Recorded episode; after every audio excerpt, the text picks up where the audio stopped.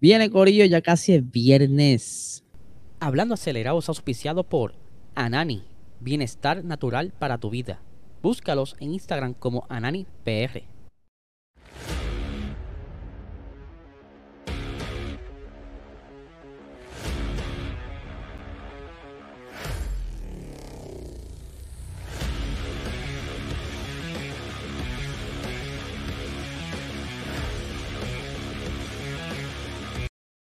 Saludos amigos, y bienvenidos a todos a otra edición más de Hablando Acelerable. Háblales, espero que se encuentren bien, ya había jueves, estamos ya al otro lado del viernes, que llegue el fin de semana de carrera en México, que viene muchas cositas interesantes para este fin de semana, que ya mismo vamos a estar contando, pero antes tenemos nuestro auspiciador principal, Anani Bienestar Natural para tu vida, el mejor canal medicinal ahora mismo en Puerto Rico.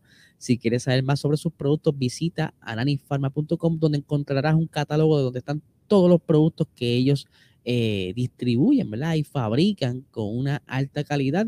Este servidor estuvo presente en sus instalaciones y pude ver eh, cómo manufacturaban estos productos con una suma eh, detalle, ¿verdad? Esa, esa calidad que se los recomiendo al 100%.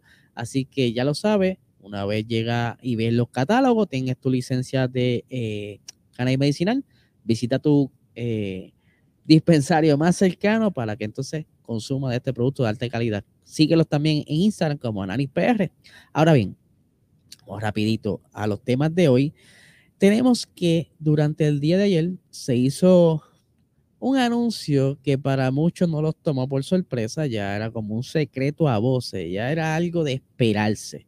Y me refiero a que Audi por fin confirma que va a estar colaborando o sea, estará adquiriendo la escudería Sauber.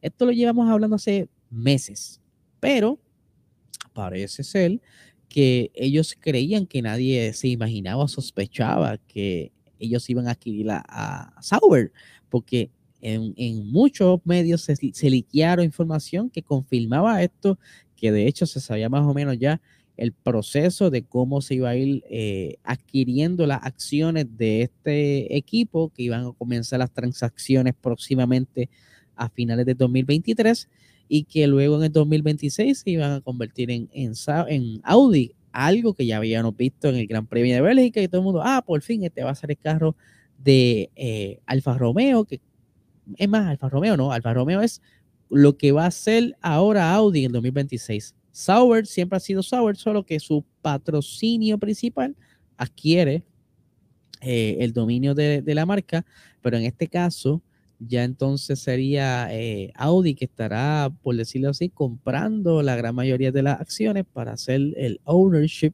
pero el equipo Sauber, ¿verdad? Está bien contento porque están todos alineados al mismo eh, enfoque, ¿verdad? Quieren conseguir victorias, quieren luchar por el campeonato y que eh, Audi tiene de los mejores túneles de, viento, de viento, perdón, y que se están preparando con un gran equipo. O sea, ya, ya a mí esto me entra mucha curiosidad que comience ya el 2026 porque ellos también estarán entrando con su motor Audi y que me pone muy, muy en suspenso, ¿verdad? Quiero ver cómo se comporta este monoplaza y si todavía eh, Valtteri Bota está en el, en el ojo por ahí, ¿verdad? Son eh, faltan cerca de 3 a 4 años para que esto suceda o comience esa temporada, que quizás de aquí a allá también habrá muchos cambios en la aerodinámica, que no necesariamente será el monoplaza que estamos viendo en pantalla para lo que están viendo en YouTube, pero que esa será, por decirlo así, la, la carta que estará salvando a Sauber, ¿verdad? Y que posiblemente dé esperanza o un mejor futuro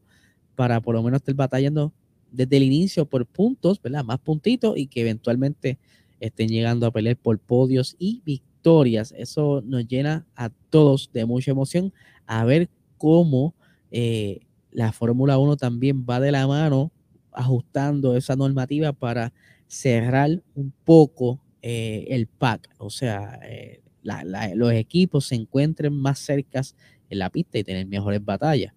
Eh, pero qué bien, ¿verdad? Ya, ya esto lo sabíamos, así que Audi no es sorpresa, por lo menos para mí no es sorpresa, ya yo lo había compartido, que esto es lo que iba a pasar, más o menos, ¿verdad? Ya ustedes confirmaron el secreto a voces. Ahora bien, ya que estamos hablando de México, Ustedes saben que el Gran Premio pasado en Estados Unidos, eh, Checo tuvo unas pequeñas dificultades y no pudo entrar al podio, pero eh, él se está batallando actualmente el subcampeonato contra Charles Leclerc, que se llama por varios puntitos, no es mucho.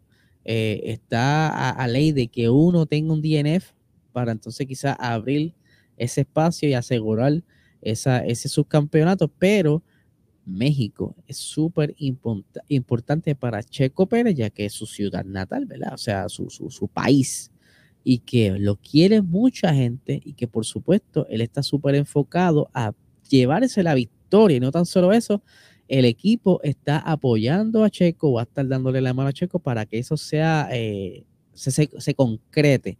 Pero no tan solo eso, Checo dice que él quiere ganarse la victoria por por méritos propios. Él tiene la velocidad, tiene monoplaza y eh, México eh, siempre tiene dificultades. El año pasado pudo entrar en el podio, pero eh, ha tenido ciertas situaciones que a veces pues, no, no se va muy contento de la pista. Pero este año tiene, yo creo que la gran mayoría de las herramientas no tienes a Max Verstappen luchando por un campeonato, por lo que entonces tiene las puertas abiertas que simplemente tienes que enfocarse a encontrar el ritmo necesario, el seteo, ¿verdad? El equipo tiene que darle el mejor seteo posible para entonces tener la oportunidad de tener esa victoria. Por supuesto, también necesitamos que Max juegue en, el, en esto porque ya sabemos que Max empató la, el récord de más victorias en, un, en una temporada, pero por supuesto él quiere romper ese récord, por lo que si no lo hace aquí en México, pues Todavía le quedan dos fechas, pero así que espero que juegue para el equipo. Eso es lo, que todos esperamos. Checo eh, ya estuvo haciendo una, lo que son los showrun, ¿verdad? Allá en, México, que mucha gente estuvo disfrutando de este gran evento, eh, pero que se siente súper animado y se ve en su, hablar, en su eh, lenguaje corporal, que quiere conseguir esa victoria y que es solo, ¿verdad? Que se dé todos estos factores que mencionamos el seteo, el equipo juegue para él, Max también juegue para él y que él logre dar esa milla extra para conseguir la victoria. Yo quiero que ustedes me digan aquí en los comentarios si ustedes creen que Checo logrará conseguir esa victoria en México, que será su primera victoria en México y que será un super party, créeme, si, si el año pasado con solo su podio eh, estuvieron pariciendo por casi dos días, no me quiero imaginar cuando consigo una victoria aquí.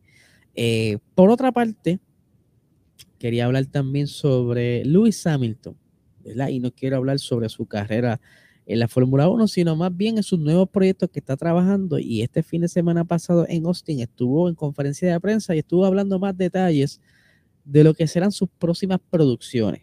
Por si no lo sabía, eh, Hamilton está trabajando en dos proyectos. Uno es eh, un documental que va a estar hablando todo sobre él. No sé si ya comenzaron a hacer las filmaciones desde estas carreras previas, tipo Try to, Survive, que tiene ese, ese grupo de camarógrafos detrás y que se sienta y habla y, se desahoga y todo lo demás.